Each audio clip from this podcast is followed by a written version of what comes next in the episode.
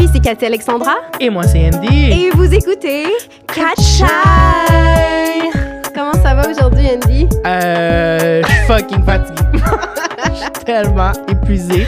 Ça, je te disais avant qu'on enregistre, genre, je suis fucking tannée de ma semaine pour les mercredis. Aïe, aïe, aïe. C'est fun, hein? Ouais. Mais ça va, sinon, euh, toi, ça va? Ça va, je te dirais moi aussi euh, un peu low energy, mais le podcast, ça me, ça me, ça me ravive. Ouais, ouais, ouais. Mais la vida. Mais la vie, là. Euh, là, peut-être que vous vous demandez, pour ceux qui nous écoutent en vidéo, euh, what the fuck, qu'est-ce qui se passe? Pourquoi ce plan? Euh, ben, est-ce que tu peux nous expliquer c'est quoi qui se passe en ce moment? Oui, ben en fait, euh, on a un invité spécial aujourd'hui. euh, parce que, ouais, cette deuxième saison, on a pas mal d'invités. Hein? C'est- vraiment cool. Moi, Ouais. j'aime ça. Euh, mais c'est ça, la STM, comme elle est, il y a eu une évacuation dans le, métro. Fait que notre invité est un peu en retard. Mais, euh, mais en fait, on prend ce petit moment-là en attendant que notre invité arrive, s'installe, Mhm. euh, en fait, pour vous parler de, de- du financement, en fait, de ce, de ce podcast, parce que on est quand même rendu assez loin. Euh, on est quand même rendu assez loin euh, dans la dans la dans, dans la saison. Puis, euh, ben, comment qu'on fait en fait, Andy, pour pouvoir nous supporter pour que Kachai puisse continuer? Mhm. Ben, dans le fond, première chose qu'on fait, c'est qu'on prend sa petite mousse puis on le met sur le micro, Cathy. Oh, ça fait deux saisons qu'on fait Oh cet petit podcast. Je suis désolée. Allô? Voilà. Je comprenais pas. Je pensais que tu me disais que je parlais pas dans le micro. Ouais, non, non, c'est pas ça que je voulais dire. Donc, première chose qu'on fait, c'est ça. Deuxièmement, euh, ben, on a un Patreon et on a un PayPal où vous pouvez nous venir nous supporter financièrement. Les PayPal, c'est plus pour des dons uniques. Donc, si vous voulez juste nous donner de, notre de l'argent comme si. euh, comme si vous nous achetiez quelque chose, je sais pas. Là, puis euh, euh, ça va nous faire vraiment plaisir. Ça va directement nous aider à payer notre saison qui nous coûte cher. On se souvient qu'on n'a toujours pas réussi à rembourser notre saison 1. Puis on est en train de se filmer la saison 2. Fait que let's go. Euh, Out of love. Out of love, love. out of love, sérieux. Puis euh, la, le deux- la deuxième option, en fait, c'est notre Patreon, où est-ce qu'on publie du contenu exclusif. On a déjà des vidéos euh, exclusives de cette saison qui sont déjà en ligne. Et en plus, tu as des avantages, comme par exemple euh, qu'on met les, les, les épisodes une semaine à l'avance. Fait que Mhm. tu peux gossip avec les autres Patreons de, de quoi qu'on parle une semaine avant tout le monde. Donc, Oui, voilà. puis en fait, c'est ça, sur notre Patreon, c'est aussi un lien direct que vous avez avec nous, où est-ce que vous pouvez nous écrire directement. C'est on a des notifications, c'est un peu plus simple à gérer que toutes les autres notifications qu'on Ouais. peut avoir.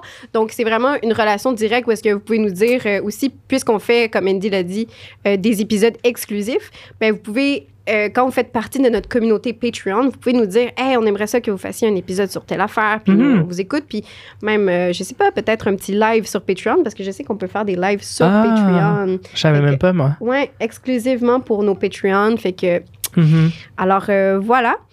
Aussi, euh, je voulais prendre euh, un petit moment. En fait, est-ce qu'on a tout dit par rapport à ça? Ou sinon, Ouais, oui, euh, je pense que autre oui. que, finance, que financer. Oh, ben, liker, ouais. euh, toujours, c'est ça. Ça prend que quelques secondes, mais maudit que ça nous aide. Juste un Mhm. petit like sur nos publications, euh, sur le vidéo, même en fait sur Spotify ou la plateforme que vous écoutez, vous pouvez euh, donner une note au podcast. Uh-huh. Donc, 5 étoiles, of course. Deux.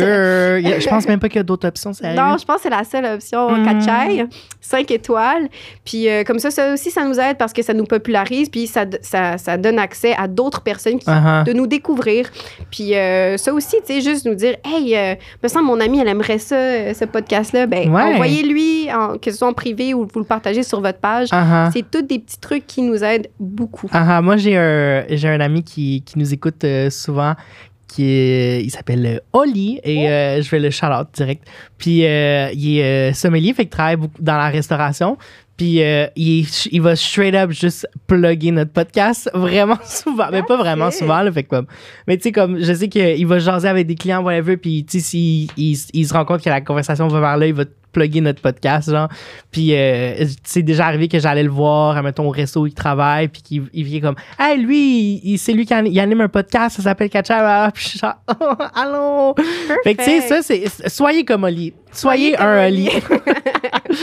Puis genre, moi, c'est ça, parce que c'est vrai que ça nous aide. Puis aussi, juste euh, de réagir avec, avec les publications qu'on fait, puis tout, ça nous aide tellement avec les algorithmes qui font en sorte que que notre publication va être partagée avec d'autres comptes qui nous suivent peut-être pas encore ou whatever, tu sais, sur les Explorer, peu importe, sur Instagram ou peu importe. Euh, fait que ça nous aide vraiment beaucoup. Fait que, tu sais, juste un petit commentaire, même si c'est juste un emoji, là, genre, Ouais. c'est vraiment pas grand-chose, mais ça nous fait, ça fait notre journée. Puis, euh, Ouais. Puis aussi, tu sais, nous, on a cette mission-là qu'on s'est lancé avec ce podcast-là. Puis, veut, veut pas, on est encore les seuls, one and only, Mhm. podcasts chiliens, québécois. Period. Period. Donc ça, c'est sûr que pour le moment, on est les seuls sur le marché. Fait il faut que les gens sachent qu'on existe parce que Uh-huh. même nous, on- n'aurait pas le réflexe d'aller chercher un podcast chilien parce qu'il n'y a jamais rien qui se ben, fait genre c'est pour ça. nous. Mhm. Donc la seule façon qu'on a, c'est de rely on you puis que on- puis de le partager le plus possible. Mhm. Euh, je prends aussi un petit moment parce que Oh. justement, parlant de Patreon, nos Uh-huh. Patreon qui sont des, euh, des, euh, des fans attentifs, Mhm. euh, je me suis fait corriger, en fait, sur notre premier épisode qui est déjà en ligne quand vous allez écouter celui-ci. Euh, où est-ce que j'ai parlé de Victor Jara, en fait, et que cette, ce chanteur chilien qui s'est fait torturer euh, au, au coup d'État, en fait, qui, qui est Mhm. mort euh, durant le coup d'État. Euh, et j'avais dit qu'en fait, qu'il s'était fait couper les mains. En fait, ça, c'était la version officielle, la première version. Mais on m'a corrigé et on m'a dit que plus tard, ils ont découvert le corps, ils ont fait une, une- une autopsie sur le, sur le, le- le corps. Et euh, en fait, ses mains ont été broyées. Broyer. Alors, euh, je sais pas comment, mais ça a dû être euh, assez violent, ce qui fait juste rajouter au drame. Là. Bon, Ouais. bottom line, il n'y avait plus de mains, Ouais. mais c'est ça. Fait que, euh, alors voilà. Et aussi, en fait, euh, je trouve ça, je vois aussi, ça me fait penser au premier épisode. Je sais pas si tu as remarqué, mais quelque chose de drôle quand même que le premier épisode de la saison 1, OK. j'ai dit qu'il y avait une fille qui m'avait dit que j'étais une femme noire. Ah, Les Spice ouais! Girls! Ouais, les Spice Girls. Puis là, l'épisode 1, la saison 2, il y a une fille qui t'a dit que t'es une femme blanche. Get your shit together, man. bon. Qu'est-ce qui se passe? Ah oui, j'ai goût qu'on rajoute euh, sur le Patreon. Aussi, un des avantages pour les Patreons, c'est que des fois, on va rajouter des annexes, genre pour que, tu sais, on veut parler de hey, telle photo ou telle vidéo, puis on va les mettre sur le Patreon. Mais euh, tu m'as déjà envoyé une photo de toi il y a quelques années que, que t'es que t'es genre quand même relativement pâle, puis t'as les cheveux un peu comme plus pâles, puis Oh tout. mon Dieu! Fait qu'on peut, on peut, on pourrait mettre ça dans le Patreon. la femme ouais, la blanche. femme blanche, Cathy la blanche, Catherine. Catherine Alexandra. Tremblé. Ah oui, mais voilà. Donc, Donc, euh, en fait, on peut peut-être être. Ah, il est là. Je reçois le message qu'il est là. bon Tu peux ben, entrer. Je sais pas je si. Allô? Roulement de tambour. Non, Ouais. mais peut-être euh, pendant qu'il il- il prend place. ouais. Ah, oh, voilà, justement. Mais on peut peut-être. euh, une entrée en fait- remarquée. Voilà. Alors, notre invité, Louis! Oliva. Yo, Bonjour. Regarde, t'es arrivé right on time. Ah Ben, en fait. perfect. Ben, en tout Ouais, cas. ouais, fashionably late. Donc, les écouteurs pour s'entendre. Voilà. La petite mousse sur le micro, s'il vous plaît. C'est un petit peu mouillé parce que c'est désinfecté par notre cher Ah. Nicole. Très apprécié. Bonsoir. Ah, Est-ce que Nicole, tu vas fermer la porte ou c'est moi qui dois la faire? Oh, il s'en Ouais, lève-le. Ah, regarde, on est, on est bien traité ici au, au studio SF. Uh-huh. Allô? Bonsoir, bonsoir. Arrivé à remarquer, effectivement, Uh-huh. à le métro de Montréal. Ah, Oui. on l'aime. Ben on oui, ben oui, tout à fait, tout à fait. Alors, euh, on va euh, justement, euh, on, va tout d'abord te demander de te présenter à nos auditeurs Mhm. euh, et téléspectateurs, pour ceux qui nous regardent sur YouTube. Tout Qui es-tu, Louis Oliva? Ben, Louis Oliva, c'est ça, ça c'est mon nom. Je suis euh, originaire du Guatemala. Je suis arrivé ici à l'âge de 7 ans et euh, je suis euh, un troubadour ambulant, c'est-à-dire je fais pas mal toutes sortes d'affaires. Je Mhm. suis euh, comédien à la base, acteur, euh, auteur-compositeur, réalisateur. euh, documentariste, euh, bref, euh, si tu me payes, je le fais. Que, Let's voilà. go. Wow. On Oh, est fan? Oh. Ah, prochaine, c'est sur ma to-do, c'est sur ma to-do list. Why not? Ah, ma multiple talent. Et tu- on fait ce qu'on peut, on fait ce qu'on peut. Puis ça Mm. fait 22 ans, euh, ouais, ça fait 22 ans que je suis artiste professionnel, puis que je gagne ma vie euh, comme, c'est ça, comme avec tout, avec tous ces, ces- ces différents chapeaux, Mhm. tous ces différents chapeaux. Puis, euh, puis voilà, un passionné de, de la vie. J'enseigne aussi, j'enseigne le jeu à la caméra et. euh, plug, plug ton cours. ah oui, j'ai des ateliers de jeu à la caméra euh, depuis maintenant un peu plus d'un an. Et euh, ça aussi, ça a été une très, très, très belle, très belle nouvelle étape depuis, euh, depuis que j'ai commencé l'enseignement. Donc, hein, avec Mhm. Cathy, entre autres, on a travaillé Oh. ensemble. On, on continue à travailler ensemble. Donc, euh, voilà. Donc, euh, c'est un peu moi. C'est ça. Voilà. Très, très, très multi, euh, multi-tout. Parfait. Yeah. Puis comme à l'habitude, en fait, on va aussi mettre les informations euh, de, de notre invité euh, Mhm. sur notre, euh, en fait, dans la description. Mais on va aussi passer à la Minute Latina, qui on l'offre toujours justement à notre invité de nous présenter un artiste, œuvre ou personnalité de la communauté Latinx. Alors, Tout à fait. Ben, euh, un artiste. Ben, j'avais plusieurs options, j'avais plusieurs choix parce que je- beaucoup en musique en fait.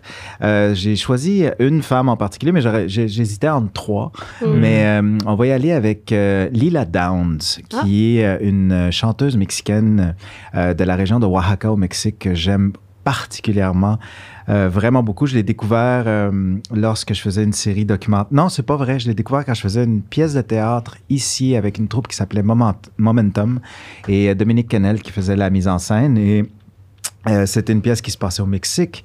Et euh, dans la trame sonore, il y avait cette musique que je, je, je- je me suis, je- j'ai découvert. Je, je la connaissais pas. Ça a pris une Québécoise pour m'en faire découvrir mm. euh, Mhm. Lila Downs. Et depuis, je suis un grand, grand fan.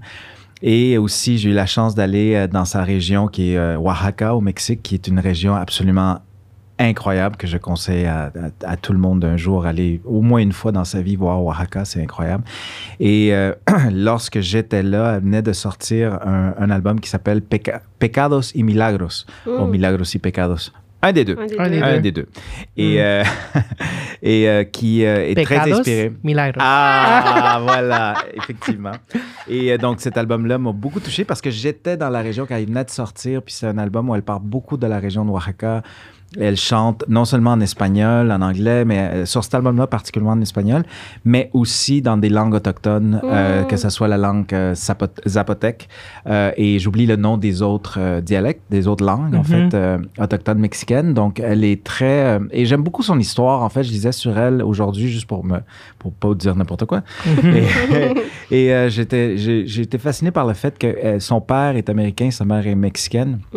Et donc, elle a grandi en, en partie aux États-Unis, au Milwaukee, de toutes les Ouais. places. Je n'ai rien contre le Milwaukee. et euh, donc, elle est allée là, elle a étudié là, elle a grandi là.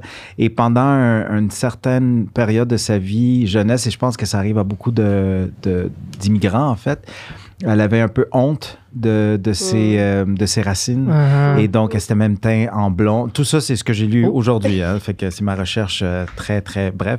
Donc, elle s'était même teint en blonde. Euh, ça- ça- ceci dit, on mais aime moi, ça. non, mais moi, c'est ma couleur naturelle. Ben oui, ça. oui, ben tout à oui. fait. Ouais. Et euh, elle avait honte de sa mère qui parlait un dialecte autre que l'espagnol aussi, donc les langues autochtones. Et tout ça, donc, euh, et c'est après euh, qu'elle soit retournée au Mexique, en fait, elle est retournée vivre, à- suite à la mort de son père, elle et sa mère sont retournés vivre au Mexique et dans sa région, Oax- à Oaxaca. Et, euh, ben, je pense, dans sa région-là, je veux pas dire n'importe quoi. En tout cas, dans- au Mexique, au Mexique. Ouais. Et, euh, et, et là, elle a re- euh, repris contact avec ses racines et avec, et avec tout ça. Et, et aujourd'hui, dans presque tout ce qu'elle fait, elle inclut beaucoup, beaucoup la culture autochtone, aborigène, du mexicaine. Mhm. euh, donc, euh, moi, je, je trouve ça génial. Donc, euh, déjà, avant de savoir tout ça, j'étais déjà un grand fan de sa musique. Puis, Mhm. pour vous autres, en faisant cette petite recherche sur sa vie, ben, j'ai fait, ben, Colin, je l'aime encore plus. Ben oui. Yeah! La Wow. minute latina.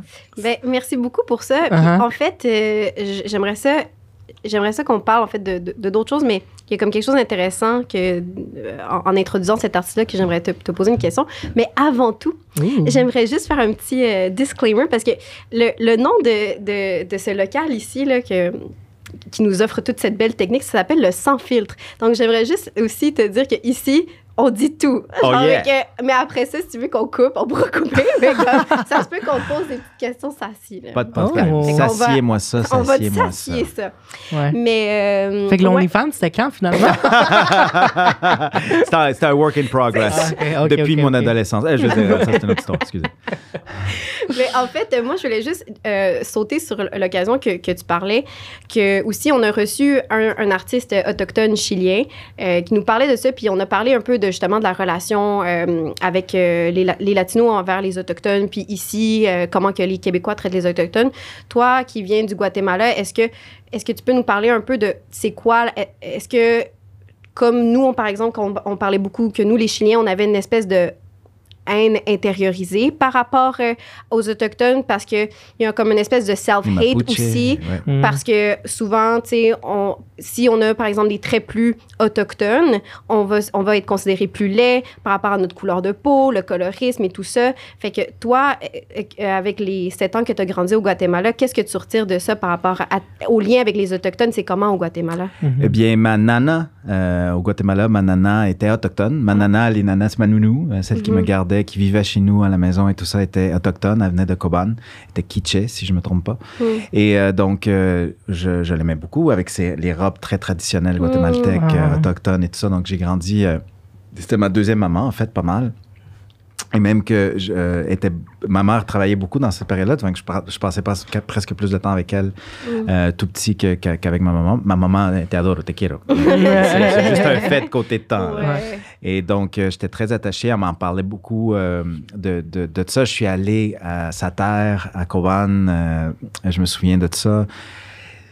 Je dirais que mon, j'ai, comme enfant là-bas au Guatemala, c'était mon contact, si on Mm. veut, avec la culture autochtone. C'était elle. Mhm. Et un peu. Et ceci dit, en grandissant, puis même ici, puis en connaissant beaucoup d'autres latino-américains, pas juste guatémaltèques, mais pas mal partout, genre, j'ai réalisé aussi que euh, la- ben, je, je peux parler du Guatemala, mais je pense que en- pour avoir. J'ai fait une série documentaire qui s'appelait Américologie euh, pour TV5 pendant trois ans où j'ai voyagé pas mal partout en Amérique latine Mm. et euh, presque partout en tout cas. Et on parlait beaucoup de. C'était pas de tourisme, c'était vraiment de, de, de- Comment dire D'initiatives sociales, des gens qui Mhm. changeaient leur vie, les- qui changeaient la vie des autres. Et C'était vraiment une très, très belle série. J'ai adoré faire cette série documentaire-là. Et donc, je me suis vraiment rendu compte à quel point les Latino-Américains, on est extrêmement racistes Oui. et, euh, Ouais. et extrêmement classistes, Oui. extrêmement racistes. Et particulièrement envers les Autochtones, je trouve qu'il y a effectivement une... une- une euh, je veux dire... Tu sais, euh, je veux dire, je- nous, on est considéré, en tout cas au Guatemala, je suis considéré comme un ladino, donc euh, qui est comme le, qui est pas blanc, mais, Ouais. mais je suis pas autochtone, Ouais. mais je suis pas. Puis il y a comme cette séparation-là, euh, elle est comme importante. tu sais, Je suis pas Ben ouais. autochtone. tu sais. Puis Mm. Ah. C'est que c'est la culture est encore beaucoup comme ça au Guatemala, je, je pense, puis pas juste là-bas, en fait, beaucoup, euh, beaucoup en Amérique latine. Puis je, je trouve ça tellement triste parce que, Mhm. je veux dire, pour moi, ça serait très difficile de dire que je, je suis 100% européen, tu sais, je Ouais. veux dire, Ouais. euh, juste avec la, le teint de ma peau. Euh, et, et- et- et voilà, donc, c'est quelque chose qui me blesse beaucoup. Puis euh, c'est pour ça que je, tu sais, ici, bon, il n'y a pas de filtre. Ouais. J'ai toujours pensé que la différence, je pense, entre le racisme, disons, ou la, la discrimination envers les Autochtones, si on n'en parle que de ça, ici, euh, euh, comparativement, disons, au Guatemala ou certains pays de la- de l'Amérique latine, c'est que euh, ici, ça peut être des fois un peu plus hypocrite. On fait semblant qu'on aime tout le monde, Ouais. puis on fait semblant qu'il n'y en a pas de racisme, puis on fait semblant que, puis après quelques discussions, ah oui, mais c'est l'alcool, ah oui, mais ils boivent tout, ah oui, mais Ouais. ils ne pas de payent pas de taxes. Bon, Mm. après, mais ça, à la base, non, non, on les aime. Tandis qu'en Amérique latine, c'est overt. Ouais. Il y a, c'est pas, il y a, c'est, et c'est pas une qualité là. Je dis pas, ah, au moins ils sont, ils sont pas hypocrites, mais c'est vrai, le, le Mm. racisme est ouvert et Ouais. clair et ça se dit. Au Guatemala, par exemple, euh, traiter quelqu'un de indio, c'est une grande insulte. C'est dire Mhm. que t'es un, un t'es, t'es- t'es- t'es pas intelligent, t'es pas ci, Je me faisais ça. traiter de ça, moi, quand j'étais jeune. Ben voilà. India. Ben- C'était- pas, c'était pas Pocahontas. Ouais. Non, Disney, là. non, non, non, effectivement. Donc, il y a, il y, a y, a, y a beaucoup de ça. Je pense que maintenant, en tout cas pour le Guatemala, il y a, euh, par exemple, le réalisateur euh, euh, Bustamante, Jairo Bustamante, j'espère que je dis son nom comme il faut, qui a fait un film qui s'appelle La Llorona Mm. et qui euh, a, a fait beaucoup de... C'est un de- film d'horreur, non? oui, c'est un film d'horreur euh, qui, ben, qui est d'une légende guatémaltèque. Ouais, ouais. Ben, pas juste Guat- au Guatemala, là, cette Mhm, légende-là est ouais. beaucoup en Amérique latine, de La Llorona, euh, et qui cherche ses enfants et bon, Mhm. et tout ça. Donc, c'est basé là-dessus, mais en même temps, il en a profité aussi pour rentrer là-dedans beaucoup de la vie autochtone. Euh, il parle là-dedans du génocide qu'il y, a- qu'il y a eu au Guatemala. Donc, ça, il, y a- il commence à avoir de plus en plus de voix euh, tranquillement, là, tranquillement pour ces peuples-là et ces gens-là euh, par eux-mêmes. Et euh, j'ai eu la chance de travailler justement euh, sur un, un long métrage euh, ici euh, qui s'appelle Richelieu pour l'instant, ou Rive-Sud, ça- on ne sait pas encore le titre. et euh, de Pierre-Philippe Chevigny. et il y a un acteur autochtone du Guatemala qui est venu ici Mm. Et euh, on a eu l'occasion de discuter beaucoup de tout ça. Donc, c'est des sujets qui me touchent beaucoup. Puis malheureusement, je trouve que on a encore énormément de chemin à faire, je pense. Uh-huh. Justement pour, comme, comme tu dis, cette, cette, ce racisme intériorisé, tout à fait intériorisé, parce qu'il y a des gens plus, Ouais. plus foncés que moi Uh-huh. qui vont Ouais, se distinguer de et, et- et de voilà et, et comme partout en Amérique latine par exemple au Brésil c'est c'est ça demeure quand même l'Amérique latine euh, ben quand même c'est l'Amérique latine On les oublie. love you Brazil Euh, j'étais là aussi j'ai eu la chance d'être là pendant presque deux mois un mois et demi et juste à Rio par exemple quand tu vois les favelas Ah oui, oui. ben Oui, je veux dire plus tu montes plus c'est foncé dans, Ouais. dans la, dans la peau, tu sais, le- le- juste par, socialement, Mhm. économiquement, euh, Mhm. donc, tu sais, euh, l'Amérique latine a énormément à faire pour, pour en tout cas, aider euh, envers, la, contre la, la discrimination et le racisme. C'est sûr, Mhm. on a beaucoup de chemin à faire.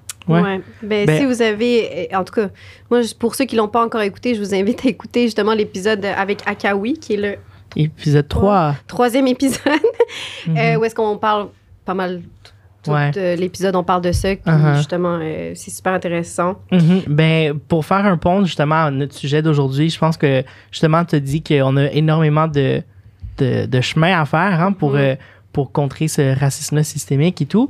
Euh, donc, euh, est-ce que vous pensez que la représentation dans les médias est quelque chose qui peut aider à vaincre le racisme un peu ou ce genre de- d'idéologie-là et de colorisme et tout ça? Tout à fait. Et, Mhm. et aussi, je pense qu'il y a un côté aussi, euh, je viens aussi, euh, j'ai eu une belle année comme comédien cette année, donc j'ai eu la chance de travailler sur différents, oui, merci. Oui. de travailler sur différents projets. Puis je viens de travailler aussi sur un projet qui s'appelle Pour toi, Flora. Et c'est une série euh, qui traite sur les pensionnats autochtones d'ici. Mhm. Et c'est une série produite et réalisée par des Autochtones. Et ça, je Oh, trouve ça absolument Ça, génial. Ben oui. Parce que euh, de plus en plus, et, et c'est- à ce niveau-là aussi que j'ai- aussi collaboré un peu avec Wapikoni Mobile qui font euh, justement des formations en documentaire. J'ai pas eu la. J'étais supposé de partir à Shefferville, euh, donner des formations en documentaire et tout ça là-bas, mais pour, par concours de circonstances, j'ai pas pu y aller cette année-là finalement, mais je, je vais y aller bientôt, j'espère. Et, euh, et toutes ces je pense qu'à partir du moment où on donne les outils aux, aux personnes pour s'exprimer eux-mêmes, Mhm. je pense que déjà là, c'est un grand, grand pas Ouais. euh, pour pouvoir. Puis cette série-là, pour toi, Flora, non seulement elle traite de ça, mais elle est créée, écrite, produite, réalisée par euh, ces mêmes personnes-là. Et donc, euh, je, trouve, je trouve que Sonia euh, Bonspi Blond. Euh, oh! Couperai le bateau, je me souviens pas de son nom, s'il vous plaît. Parce que je l'aime beaucoup. Mais bref, euh, c'est de plus, de plus en plus de projets comme ça. Je me souviens moi-même, quand la discussion sur la diversité, ne serait-ce qu'à l'écran, moi, ça fait 22 ans que je suis comédien à la télé, puis euh, tout ça, puis ça fait 22 ans qu'on parle de ça. Ah En tout cas, ben, probablement bien avant que je commence. Mhm. Donc, euh, c'est pas une nouvelle discussion. Cette année, je sens depuis comme un an, deux ans, là, euh, que enfin, pour vrai, il y a- je sens un- un- un- un- une vraie ouverture, une vraie ouverture qui, qui laisse de plus en plus de place à une vraie diversité à l'écran. Mhm. Et euh, le type de diversité aussi que, que j'espère voir de plus en plus, comme j'ai toujours dit, c'est j'ai hâte de voir des personnages euh, latinos, asiatiques, euh, Mhm. noirs, euh, peu importe, euh, dans, dans des, dans des émissions parce que, juste parce qu'ils sont là. Ouais. Et Parce qu'ils parce qu'ils font des bons partie. acteurs. Exactement, Ouais. parce qu'ils sont des bons acteurs. Et, et- mais même mis à part le côté acteur, avoir des personnages qui sont de différentes origines, juste parce qu'ils sont là et sans Ouais. avoir. Aujourd'hui, on parle de Ouais. euh, intégration. Aujourd'hui, Uh-huh. notre le thème, c'est euh, on parle de Les amis québécois. et genre, tu comprends tout ça. Fait- J'ai rien contre ça, ceci dit. L'éducation, je pense qu'elle est importante, mais j'ai hâte que euh, la diversité fasse partie du décor sans la surligner à grands traits. Ouais, c'est ça. Ouais, ben c'est ça, avoir juste des rôles qui proviennent de la diversité que le, le, le rôle du personnage, le but du personnage, c'est pas être de la diversité. Oui. Exactement. Ouais. Et en anglais, c'est quelque chose qui existe quand même, qui est plus présent, euh, parce que je joue beaucoup en- autant en anglais qu'en français. Puis depuis que j'ai commencé ma carrière, le nombre de breakdowns, c'est quand ils sortent la, la description des personnages qu'ils cherchent, disons, qui envoient euh, aux agents pour dire voici les, les- les personnages qu'on cherche, il y a la description des personnages et, et de quoi ils ont l'air et Mhm. qu'est-ce qu'ils veulent. Et à travers ça, souvent en anglais, il y a open to all ethnicities, Mhm. ouvert à, à toute ethnicité. Ouais. Ce qui en français est beaucoup plus rare. Euh, Ouais. Maintenant, maintenant, on commence à voir ça de plus Ouais. en plus Ouvert à la diversité. ouvert à la diversité. Puis Mhm. euh, ce que j'aime là-dedans, c'est que de plus en plus, c'est des rôles que. le, le personnage que j'ai joué dans Pour toi, Flora s'appelle. La euh, rata. le personnage que j'ai joué s'appelle Francis Duguay. Mm. J'ai joué un personnage qui s'appelle Francis Ah ouais. Duguay. Uh-huh. Et pourquoi pas? Ouais. Pourquoi pas? Je- il y a pas on n'a pas à l'expliquer. Il s'appelle Mhm. Francis Duguay. Puis il y a des comédiens québécois de souche qui sont plus. Ouais. bon, c'est que moi, puis ça change rien. Mhm. Tu sais, euh, donc, euh, cette- ce type d'ouverture-là, on commence à le voir de plus en plus en français, mais en anglais, il faut se l'avouer, est- est là depuis beaucoup plus longtemps. Ouais. Mais moi, ça me fait me poser euh, une question parce que c'est quelque chose que, que je me demande souvent. Parce que justement, on parle de la, bon, la représentativité. Puis des fois, l'excuse qu'on dit, c'est que, ah, mais il n'y en a pas d'acteurs de la diversité. On dit qu'on n'en a pas. Mais après ça, moi, je prends un peu de part de responsabilité dans le sens parce que je me dis, ben c'est sûr que quand tu es un jeune enfant immigrant, premièrement, on, on le sait, là, dans les familles immigrantes, c'est pas, on n'est pas prôné à aller vers euh, des, des, des, des carrières plus artistiques. Mais je pense qu'il y a aussi ça de, comme, de se voir à la télé. Tu dis, ah, mais moi aussi, je veux être telle personne. Fait que moi, j'aimerais ça te poser la question, quand le, jeune euh, Louis Oliva, est-ce que toi, comment en fait tu as voulu devenir acteur? Est-ce que, est que ça, est-ce que ça t'affectait de pas te voir à la télé? Est-ce que tu as vécu une espèce de oh, j'avais, pas compris que genre que c'était pas pour moi? Ou comment tu as vécu ça?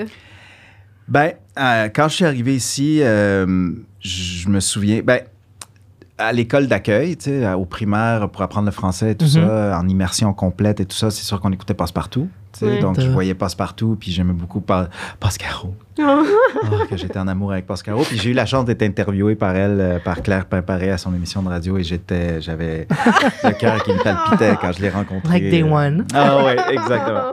Et euh, donc, euh, c'est ça, oui, en français. Par contre, les, ça a donné que les autres trucs que je regardais à la télé, c'était en anglais.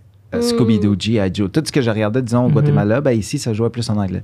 Et aussi, il y avait Place à Sésamo au Guatemala. Et Mm. Place à Sésamo, c'est Sesame Street. Ouais. Et, euh, et donc ici, j'ai découvert Sesame Street, la version américaine, qui n'était pas la version canadienne encore. Je pense qu'elle n'existe pas encore. Et dans la- cette version américaine de Sesame Street, c'était anglais-espagnol. Ah. Mm. Donc, euh, et ça se passait à New York. Puis euh, un des personnages principaux de Sesame Street à cette époque-là s'appelait Louis. Ah. Euh, et ben, en anglais, il disait Louis. Ouais. Et donc, j'étais là, oh. Et, et bien sûr, ben, il y a Big Bird et Lee, Kermit et tout ça, et tous mes amis que j'aime encore jusqu'à ce jour. et euh, et il y avait beaucoup cette intégration de la communauté latino-américaine là-dedans qui, moi, me touchait Mm. beaucoup. Fait que j'ai. Par, et, et non, euh, à la télévision québécoise, c'était pas quelque chose que je voyais beaucoup. Euh, ça m'a pas affecté dans le sens que je me. Je, je, je, je, je plongeais en anglais. Donc, euh, Mhm. j'ai appris mon anglais avec Sesame Street Mhm. euh, je- en- et en écoutant les Beatles. et, euh, et toutes ces émissions-là et tout ça. Donc, je, je voyais cette représentativité-là ou, ou mon reflet, en tout cas, dans ça. Puis je voyais un espoir là-dedans. Puis Mm. mais effectivement, j'ai grandi beaucoup plus avec une, une culture, si on parle de télé, au moins, euh, Mhm. beaucoup plus américaine Mm. que québécoise, parce que effectivement, là, je m'y reconnaissais beaucoup plus. Et, je- Uh-huh. et là, je trouvais qu'il y avait un, un genre de. une possibilité de quelque chose. Mhm. Donc, je peux pas dire que j'en voyais pas en français, c'est juste que je regardais pas en français, je regardais en anglais, mais par défaut, donc. Mais en même temps, tu le regardais plus en anglais parce que tu te voyais. tu sais, Il y, a- Très- y a- y quelque Ouais. chose Il y avait de de ça aussi. Oui, tout à fait. Tout T'sais- à fait. Puis aujourd'hui, c'est ça que je compte. Tu sais, une chose que je trouve, euh, par exemple en publicité. En publicité, il y en a toujours eu de la diversité. Ouais. Que ce soit en français, parce que quand on veut te vendre de quoi, on va te représenter, on, on va te le vendre. Fait que là, là, il y a pas mal toujours eu de la diversité. Et quand même, là où la diversité a commencé à être plus présente il y a plus longtemps que maintenant, euh, c'est dans les émissions jeunesse. Mhm. Donc, euh, ça, c'est quelque chose que je trouve très cool. Euh, tu sais, quand même depuis 10 ans, ou même un peu plus que 10 ans, quand, quand je voyais des émissions jeunesse, là, j'en voyais de plus en plus de diversité. Donc, je pense que des diffuseurs comme Télé-Québec ou Radio-Canada, pour ce qui s'agit pour, euh, vers les jeunes, ben, ça a été ils ont allumé un petit peu plus. Donc, j'espère, j'aimerais croire que les jeunes issus de toutes sortes d'origines ont plus de, représentati- de représentativité, qui se reconnaissent plus à l'écran Mhm. aujourd'hui que comme moi, j'étais jeune. en tout cas. Mhm. Ouais. Euh, ben, moi, j'aimerais euh, euh, justement te poser la question. Euh, ben, tu l'as touché encore un peu, mais je sais que moi, je sais, puis je sais pas pourquoi, là, mais je sais qu'à un moment donné, il y a comme quelqu'un, je vais pas nommer son nom, là, mais On veut C'est- savoir! une On veut directrice. savoir! C'est c'est- c'est qui? Say their une directrice d'un théâtre Ah, là, ok, Ah. d'accord. qui m'a écrit comme ça, puis qu'elle m'a dit, parce que j'avais comme liké un commentaire, puis elle m'avait dit, mais par rapport à justement euh, le marché anglophone puis le marché Mm. francophone. Puis elle m'a dit, mais toi, qu'est-ce que t'en penses? C'est par rapport à, à l'ouverture de la diversité puis la représentation et tout. Mhm. Parce qu'elle, elle avait pas l'air de, de croire qu'il y avait une différence entre le marché francophone puis le marché anglophone. Sais, déjà là, tu dis que euh, quand tu étais jeune, c'était ça, mais toi qui, disons, a beaucoup plus de contrats que moi, qui, qui est plus genre dans le milieu, euh, par rapport justement au côté euh, marché francophone marché fr- euh, anglophone, ça serait quoi justement? Est-ce que tu vois encore cette différence-là d'opportunité puis de rôle par Oui. rapport à la diversité? Oui, oui, oui. Ben, comme je dis, depuis, je, je sens une, une vraie nouvelle ouverture du côté francophone depuis, euh, je dirais, un, deux ans. Là.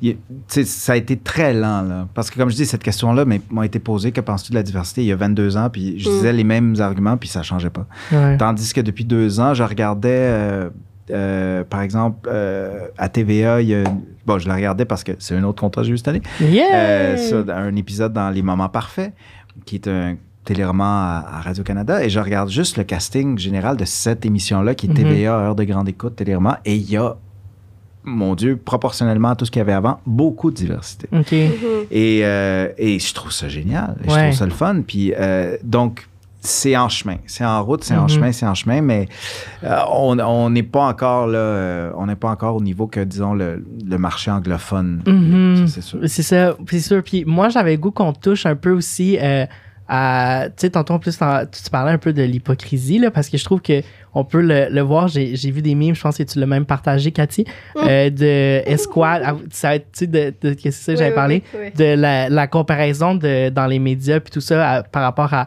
Esquad 99, quand que les rôles de femmes latines ont été euh, blanchis. Puis euh, quand que Aline, qui est un personnage qui est comme qui est supposément Céline Dion, qui s'est inspiré de Céline Dion, qui est joué par une française, Et ça allait créer euh, un choc. Le monde a arrêté de tourner ma pour Solène. C'est comme si là, les gens comprennent à quel point on, ça, ça peut nous affecter, la- l'appropriation culturelle. Puis, sais, Uh-huh. parce que c'est vrai que c'est un, un terrain glissant. là. C'est Ouais. quoi l'appropriation culturelle? Ouais, c'est ça, mais je, loin, mais je sais comme- pas si c'est de l'appropriation culturelle blanche. C'est plus le- juste le Ben, blanchissement, le blanchissage. Mais non, mais c'est parce que, parce que je dis ça parce qu'il y en avait qui disaient ça parce qu'ils étaient comme c'est comme si on a volé Ah, notre qui, culture. qui, qui, qui, ouais, je Ils comprends. disaient ça, Je genre, comprends les, ton- les ton frères, la sœur de, Céline. Oui, oui, oui, oui. Mais je peux comprendre. Oui, oui. Scandale! Scandale. Un des 15 frères. Mais là. nous, comme- mais aussi, c'est- je trouve que c'est notre faute, les Latinos, parce que justement, nous, on dit rien. On chiale pas. Moi, en tout cas, moi, Ben, je chiale pas assez. Parce que Ça dépend, ça dépend quel latino. hein, on connaît- Ouais, parce que Chris a fait un podcast pour chialer, elle, tabarnak. Oui, mais non, moi, je m'inclus pas là-dedans, évidemment. Mais, tu sais, comme toi, genre, justement, est-ce que tu es surpris de, de voir ça en. euh, C'était quand, en 2020, je m'en souviens plus, de. Euh, le truc de. rôle ouais, Esquad- toi, comment tu l'as vécu, ça, de Esquad 99? J'ai trouvé ça injuste pour Bianca, dans le sens où c'est pas de sa faute à elle, euh, la comédienne qui, qui avait eu le rôle ici. Elle, c'est comme n'importe qui, elle a une commission, elle a une commission, elle a pas de commission, elle a une audition euh, où elle se fait offrir un rôle qu'elle a envie de faire. Euh, c'est pas je trouve que certaines personnes, en tout cas, ont pointé le, le doigt à la mauvaise place. Tu sais, quand, Mm. quand ils pointent pointer le doigt à la mauvaise place, ça se dit. Non, En on tout cas, comprend. on peut pointer la bonne personne parce que Ça je trouve pointe tout, que- ça. non seulement elle est, elle est très talentueuse et tout ça, mais je veux dire, en tant que comédien, on veut travailler, on veut, Ouais. on, veut- on- on nous donne un rôle, ça a l'air la fun, ça a l'air intéressant, on va le faire. Mhm. Elle, qu'est-ce qu'elle en pense? C'est, euh, je pense qu'elle-même elle a son opinion sur est-ce qu'elle aurait dû ou elle aurait pas dû, mais c'est Mhm. à elle d'en en parler. Mais côté diffuseur, moi, je l'ai vécu comme coach aussi parce que je coach des comédiens.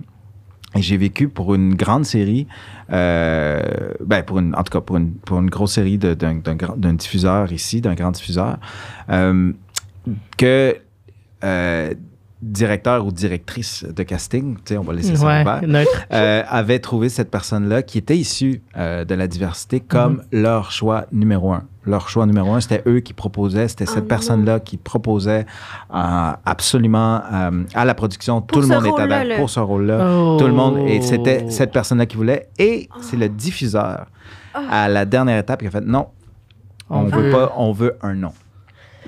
On veut un Oh. nom. Gala, gala, capote, Oh capote. God. Non, mais c'est On parce veut que c'est un nom. Huard- Cathy? Ah, C'était pas Cathy. Non, mais C'était c'est pas pas ce que. Patrick Huard a dit. En tout cas, on a, Oh, on a des. On a un scoop. Et- un scoop. Ben, Patrick Huard à, à catcher la semaine prochaine. Eh ben, c'était pas sur Esquad, ceci dit. C'était sur un autre show. Ah, C'était c'était c'était pas sur un Non, c'était pas sur Esquad. Ah. C'était un Ok, autre ok, show. C'était un autre show. Et euh, ceci dit, c'est le diffuseur qui a dit non, euh, on veut un nom. On veut Uh-huh. un- une personne en, parti- euh, en particulier qui est connue du public. Ouais. Hmm. Je pense pas, honnêtement, je pense pas à ce moment-là que c'était une question de diversité ou pas. Pas, je pense que c'est une question, on veut quelqu'un de connu. Popularité. Hmm. Par contre, Ouais. grosse occasion de rater. Ben, Ben, c'est ça. c'est sûr Et à talent connus. égal, Ouais. à talent égal, et ça, de me, de me mhm. l'avoir fait dire par les personnes de casting, Ouais. que Hmm. c'était cette personne-là qui clenchait puis qui aurait dû l'avoir. Ouais. Mais eux aussi, et on- ça aussi, c'est une autre affaire. On blâme Mhm. aussi souvent les, les- les comédiens, on blâme souvent les directeurs de casting. Ah, les directeurs de Hmm, Pas tout le temps. Des fois, Ouais. les directeurs de casting, vous savez Discussion. même pas à quel point ils se battent pour en inclure de la Mhm. diversité. Mhm.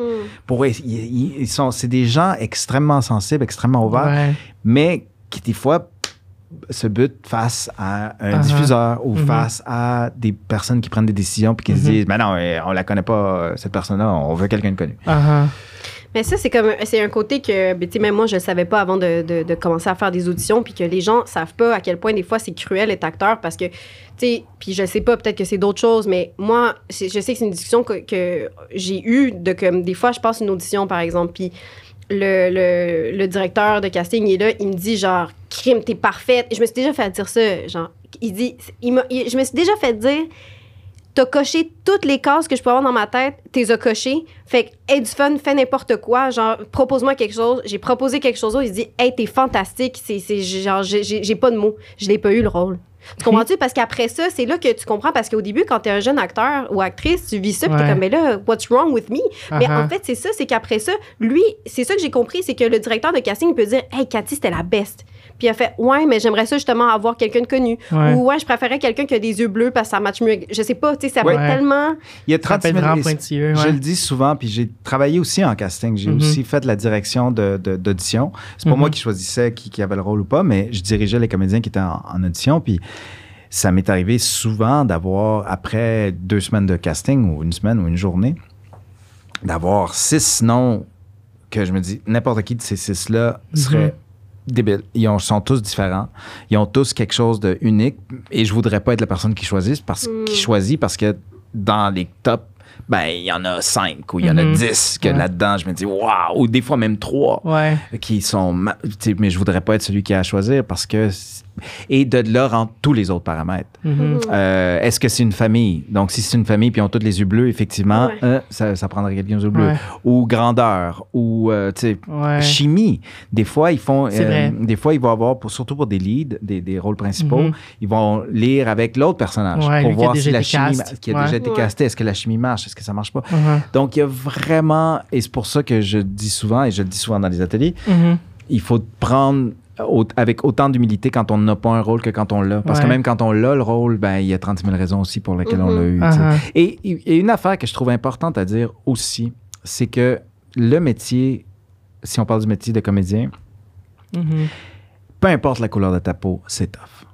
Oui, Ouais. ça, c'est sûr. Peu importe. Peu importe. C'est sûr et certain que quand tu es du sexe féminin, euh, euh, d'une minorité visible et tout ça, c'est sûr que les, les- les- les couches de difficulté se rajoutent et des fois même exponentiellement. Mhm. Par contre, il faut être conscient que c'est très difficile. Par exemple, cette réalité-là de perdre le rôle pour quelqu'un de plus connu, ça arrive à des gens de À toutes tout les Temps, ouais. Tu.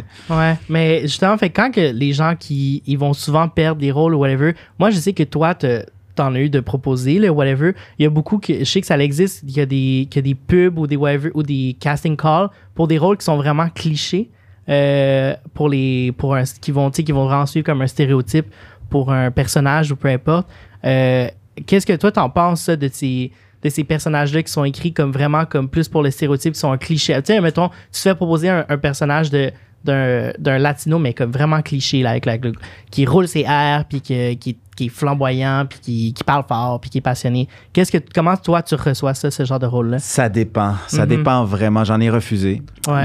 J'ai refusé quelques, quelques rôles comme ça. J'ai refusé euh, pour, et des fois pour beaucoup d'argent. Euh, il y a eu une campagne publicitaire au début des années 2000, ben, au milieu des années 2000, euh, qui a duré, je pense, deux ou trois ans, puis on me l'avait offert. ah, ouais Offert. Et- Et c'était beaucoup, beaucoup, beaucoup de sous.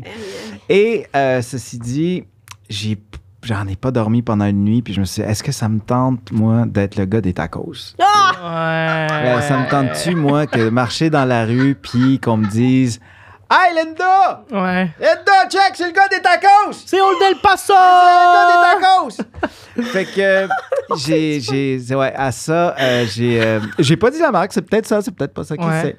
Mais euh, bref, j'ai refusé ça, par Ouais. exemple. Tu vois, ça me tentait pas de, de faire ça pour ça. Et aussi pour un téléroman, à un moment donné, j'ai refusé parce qu'on voulait que je fasse l'accent, puis je voyais pas de justification à ça. Hmm. Mais en même temps, j'ai fait, par exemple, un épisode de Boomerang, deux épisodes de Boomerang, avec un personnage qui parlait comme ça et qui, Uh-huh. qui dit tabarnak. Et, que, et un, c'était très drôle. Le scénario était vraiment très drôle. Et c'était un personnage qui venait d'arriver. Ça faisait deux ans qu'il était ici. Donc, Mhm. c'est sûr qu'il va pas parler comme Ouais. je parle là. ouais Et, tu sais, quand on parle de Catch-22, là, damned if you do, damned if you don't, que peu importe qu'est-ce que tu fais, t'es fourré. Là, Ouais. Bon. J'ai fait ce rôle que je trouvais très drôle pour, pour, ça, pour Boomerang et, et mon personnage, il parlait comme ça et j'avais beaucoup. C'était c'était très drôle. Et un certain journaliste que je ne nommerai pas, oh pour un certain journal que je ne nommerai pas non plus, Ah. écrit une critique sur cet épisode-là et il trouvait ça absurde Ah, que bon. Louis Oliva joue avec un accent. Là, j'étais là, tabarnak. Ben non, mais s'il y a quelqu'un Ah! qui a joué avec un accent, c'est bien toi. Ben- dans le sens parce que. Mais peu- mais dans le sens que, tu Je sais, damn if you do, damn if you don't. Je me suis. Vous avez aucune idée à quel point je me suis retenu sur Twitter. J'avais. j'étais, j'étais, le doigt était- allait être sur scène, mais je l'ai pas fait. Je, Ouais. je me suis gardé une petite gêne, mais j'avais le goût de dire comment d'autres auraient voulu que je joue un gars qui ça fait deux ans Ouais. que- que- qui, qui parle comme moi, ou il aurait voulu absolument qu'on casse quelqu'un qui vient d'arriver ça fait deux ans? Uh-huh. Je veux dire, à un moment donné, euh, c'est là, c'est là Mais que oui. justement les idées de euh, appropriation ou pas appropriation, à un moment donné, là, ça va loin, là. Ben Ouais. Ça va très loin. Hey, je suis. Je. Pas assez québécois, trop québécois, Ouais. pas assez d'accent, trop d'accent. Hmm. Hey, je peux-tu? Mhm. fait que heureusement, ça m'est pas arrivé si souvent de, de vivre quelque chose comme ça, mais celle-là, je l'avais trouvée. Quand j'ai lu ça là, dans ce Dans journal, ce journal. euh, j'ai fait Cette hey, sacré pantois. Mais ouais. Voilà. Ah. Mais est-ce que justement, parce que je sais que c'est quelque chose quand je discute avec différents euh, euh, artistes de la diversité, c'est, je sais que c'est un thème qui revient, puis j'aimerais ça te poser, est-ce que toi, est-ce que toi, comme par exemple quand tu acceptes un rôle ou un projet, est-ce que des fois tu sens cette espèce de responsabilité-là que, que des fois on, on veut pas le prendre, mais que, est-ce que tu sens cette espèce de responsabilité face à, à ta communauté, que tu représentes ta communauté? Parce que c'est ça, c'est que des fois, moi, c'est ça que je dis, c'est que, c'est que des fois, qu'on le veuille ou non, ta communauté te donne ce rôle-là, dans le sens parce que Louis, t'es mieux de pas pas nous décevoir, dans le sens parce que les Latinos qui te regardent, vu qu'il n'y en a pas beaucoup, ben, se disent, comme, tu sais, on veut que tu, que, que tu nous rendes fiers, ou je sais pas, est-ce que tu sens ça? Est-ce que tu l'as déjà senti? Oui, oui, que je l'ai senti ou qu'on me l'a dit ou que ou qu'on ou- ou- oui oui, je l'ai senti. Par contre, je pense pas à ça.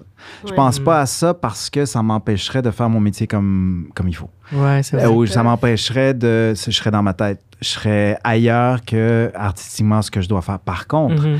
Euh, un projet comme Amé- Américologie, par exemple. Euh, cette série-là, pour moi, était extrêmement importante pour montrer un autre côté de l'Amérique latine, pour aller à la rencontre de ces Mhm. gens-là. Quand j'interprète un personnage comme là, j'ai joué dans, dans Richelieu, Rive-Sud, slash Rive-Sud, on ne sait pas encore c'est quoi le titre, euh, un travailleur qui arrive du Guatemala, qui travaille dans... euh, qui, qui- un travailleur étranger qui vient ici, ben, j'étais très fier de, de- de personnifier ça parce que c'est une réalité qui existe. Un autre projet en décembre aussi euh, sur des immigrés légaux aux États-Unis sur lequel je vais... Donc, par les projets que je choisis, oui. Par ce que je fais, oui, mais c'est pas une responsabilité que je me mets sur les épaules parce que ça serait ça serait ben trop euh, ça me ça me sortirait de la tête. Mais Mhm. je suis tout le temps extrêmement touché, ceci dit, quand on me dit des trucs comme ça, quand on me dit hey, on est fier de toi ou Ouais. tu nous rends fiers ou tout ça, ça me touche, ça me Mhm. touche énormément, mais je peux pas penser à ça quand je le fais. Mhm. Ben ça, c'est- j'aime ça c'est comme ça parce que on va devoir wrap up malheureusement. Wrap, wrap it On up! peut pas. euh, Moi, attends, mais on va wrap up.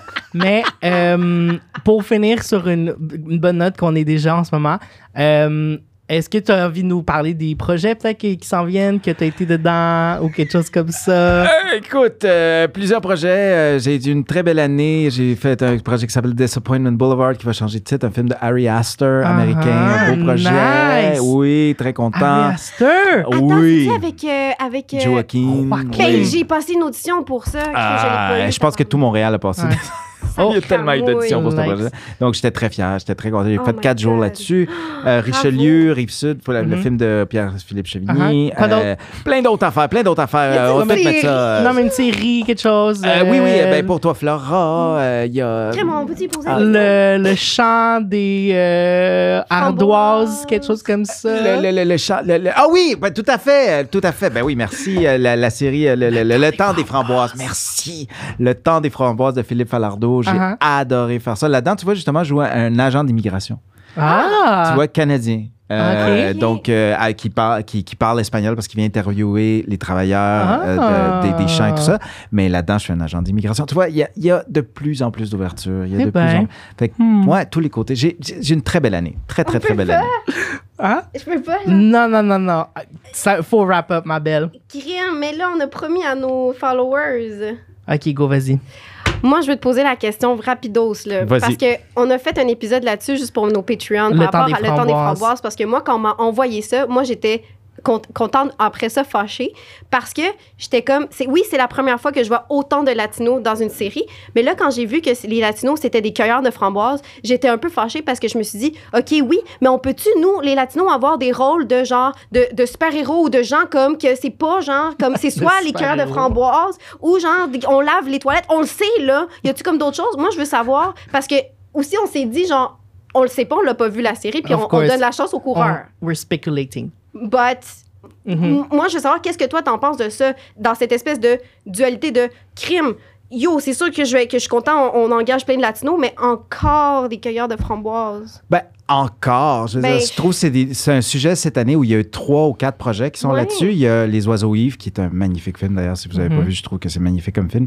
Le Temps des framboises, Richelieu, le film dont je parle de Pierre-Philippe Chevigny. aussi. Je fais un. Ben, c'est pas un cueilleur de framboises, mais c'est un travailleur étranger qui vient ici du Guatemala, Mhm. entre autres. Mhm. Euh, le film Undocumented que je vais faire en décembre, euh, Ice, qui était le projet euh, Ouais. pour lequel ben, il, tra- il traite aussi sur ça et sur la- les, les, euh, les, les immigrés illégaux qui viennent ici, par, ben, pas ici, mais aux Mhm. États-Unis. Ce sont pour moi des réalités importantes euh, de, de lesquelles parler aussi.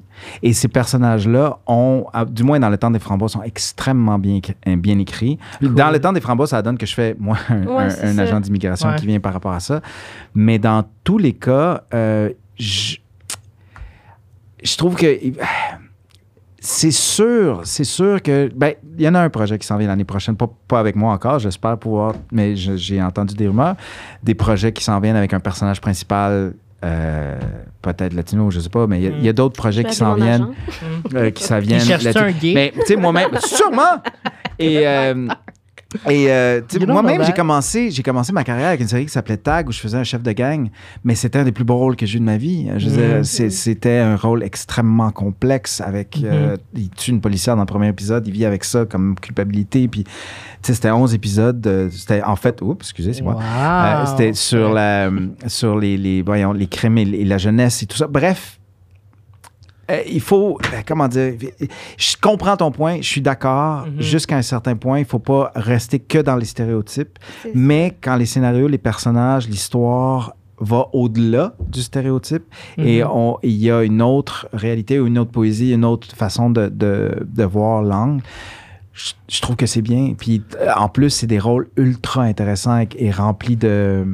euh, tu tu fais partie d'une partie, tu es une partie de l'histoire et si l'histoire vaut la peine d'être racontée, moi j'ai pas de problème avec ça. Mhm. Même si Par contre, des comme blancs.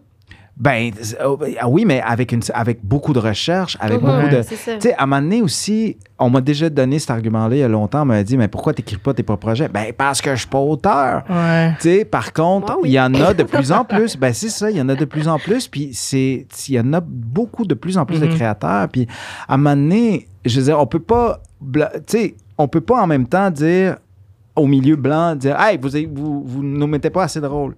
Puis là, quand ils en écrivent des rôles, ben, vous pouvez pas écrire ces rôles-là, vous êtes Ouais. blanc. Ouais, ouais, À un moment donné, c'est comme. on est, on est pris. On est c'est- pris. C'est un cercle mais- vicieux, là, ouais. Mais C'est non, ça, mais c'est par ça. rapport à la réalité, c'est c'est- c'est- c'est la même comprends chose. C'est la même chose que, tu sais, c'est une réalité qu'il y a plein de gens sur le BS, mais si Tout les seuls fait. Québécois que je vois à la télé, c'est des gens, des bougons, ben à un moment donné, je fais comme, ouais, les Québécois sont un peu whack. Tout à fait, tout C'est à c'est fait. ça Mais, qui est dangereux. mais c'est pour ça, Mhm. je pense qu'il faut, comme, comme tantôt, je parlais par exemple dans, Les Moments Parfaits ou dans des- d'autres séries de plus en plus, il y a de plus en plus de personnages qui, sont, qui font partie du décor, qui sont là, sans que ça soit le thème, sans Uh-huh. que ça soit surligné. Ben, à partir de ce moment-là, je trouve que c'est vers ça qu'on s'en va de plus en plus. Ouais, faut prendre ces marches-là pour se rendre au top. Tout à fait. Puis même Uh-huh. côté public, côté Ouais. public, il y a une éducation à faire peut-être. Euh, il, y a, il y a une réalité aussi que, par exemple, euh, les- la réalité rurale du Québec, qui est le Mhm. plus grand public de la télévision, que c'est pas à Montréal, le plus grand public de la Ouais. télévision là, au Québec, là, ben euh, ça peut pas se faire en, tout d'un- du jour au lendemain. Ça y va tranquillement. Mais ces réalités-là, le temps des framboises, honnêtement, c'est c'est un des très beaux scénarios que j'ai lu depuis un méchant bout. Là. Nice. Cool, ouais. oui, oui, puis le, le- le- euh, il faut donner une chance aux coureurs. Puis, Mhm. euh, on, leur, on leur a donné une chance. On- On Bon, ben, leur tant a donné mieux, une tant mieux. mais comme- ouais. Tant mieux, on en reparlera quand ça sortira. Oui. On reviendra, on en reparlera quand ça sortira. Oui. J'ai hâte de savoir vos opinions là-dessus. For sure. Mais OK, mais merci d'avoir répondu à nos questions. Merci d'être venu. Merci Euh, beaucoup. Si vous avez aimé l'épisode, n'oubliez pas de liker, euh, les suivre euh, Louis sur ses réseaux. Ouais, tout est dans la description. Aimez-nous, payez-nous. voilà. C'est nous qui avons OnlyFans, dans le fond. Et puis mon drink était dégueulasse. C'est tout ce que je veux dire. En tout cas, bye! Bisous! Bye. Ciao, ciao.